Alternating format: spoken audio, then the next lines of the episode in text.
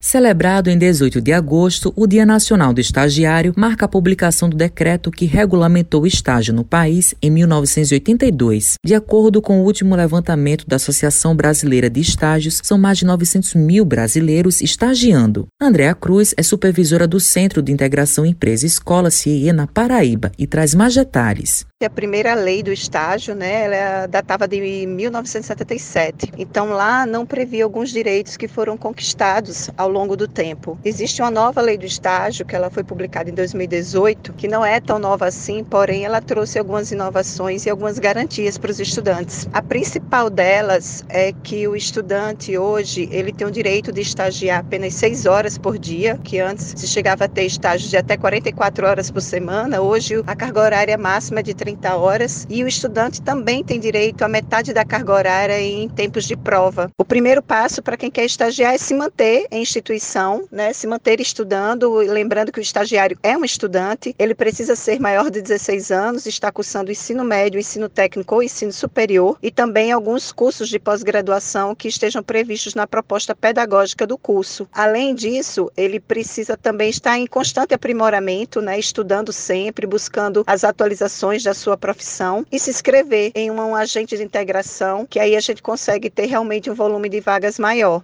A empresa paraibana de comunicação EPC tem um rico quadro de estagiários sempre dedicados e talentosos. Talita França estuda rádio e TV pela Universidade Federal da Paraíba e estagia no campo da edição de áudio da Rádio Tabajara. E ela conta a experiência em estagiar. Estagiar está sendo uma experiência muito rica. Eu consigo colocar em prática os conhecimentos teóricos que eu aprendi durante as minhas aulas teóricas na universidade. No estágio, eu consigo aprender tanto sobre os conhecimentos técnicos, como também sobre como é estar na área de trabalho que eu escolhi. O meu curso, ele é bem abrangente, eu consigo trabalhar em várias áreas. E no estágio, eu consigo estar um pouco mais próxima dessas áreas de atuação, no qual eu posso exercer o meu trabalho. E além disso, eu também posso conhecer e trabalhar com pessoas que são formadas no curso que eu faço. Um outro exemplo é a estudante de jornalismo da UFPB, Carol Cassoli, que também faz estágio na EPC no jornal A União há seis meses. Ela comenta quais são os desafios e como está o aprendizado. O jornalismo por si só é uma profissão com muitos desafios. A responsabilidade de informar com ética e respeito faz parte da profissão, por isso tratar as notícias com cuidado, apurar as informações, é um desafio diário e uma prática constante que todos os repórteres têm que ter. E eu, como estagiária, abraço também diariamente. Isso porque eu ainda estou aprendendo tudo que os profissionais formados já sabem e talvez por isso esse seja um grande desafio, o compromisso com a informação de qualidade. Ter a chance de estagiar em um jornal impresso é uma grande oportunidade e estagiar em um jornal com a dimensão da União é um processo muito enriquecedor. A diretora-presidente da EPC, Empresa Paraibana de Comunicação, na NH6, fala sobre o quadro de estagiários da empresa e a relevância desse segmento.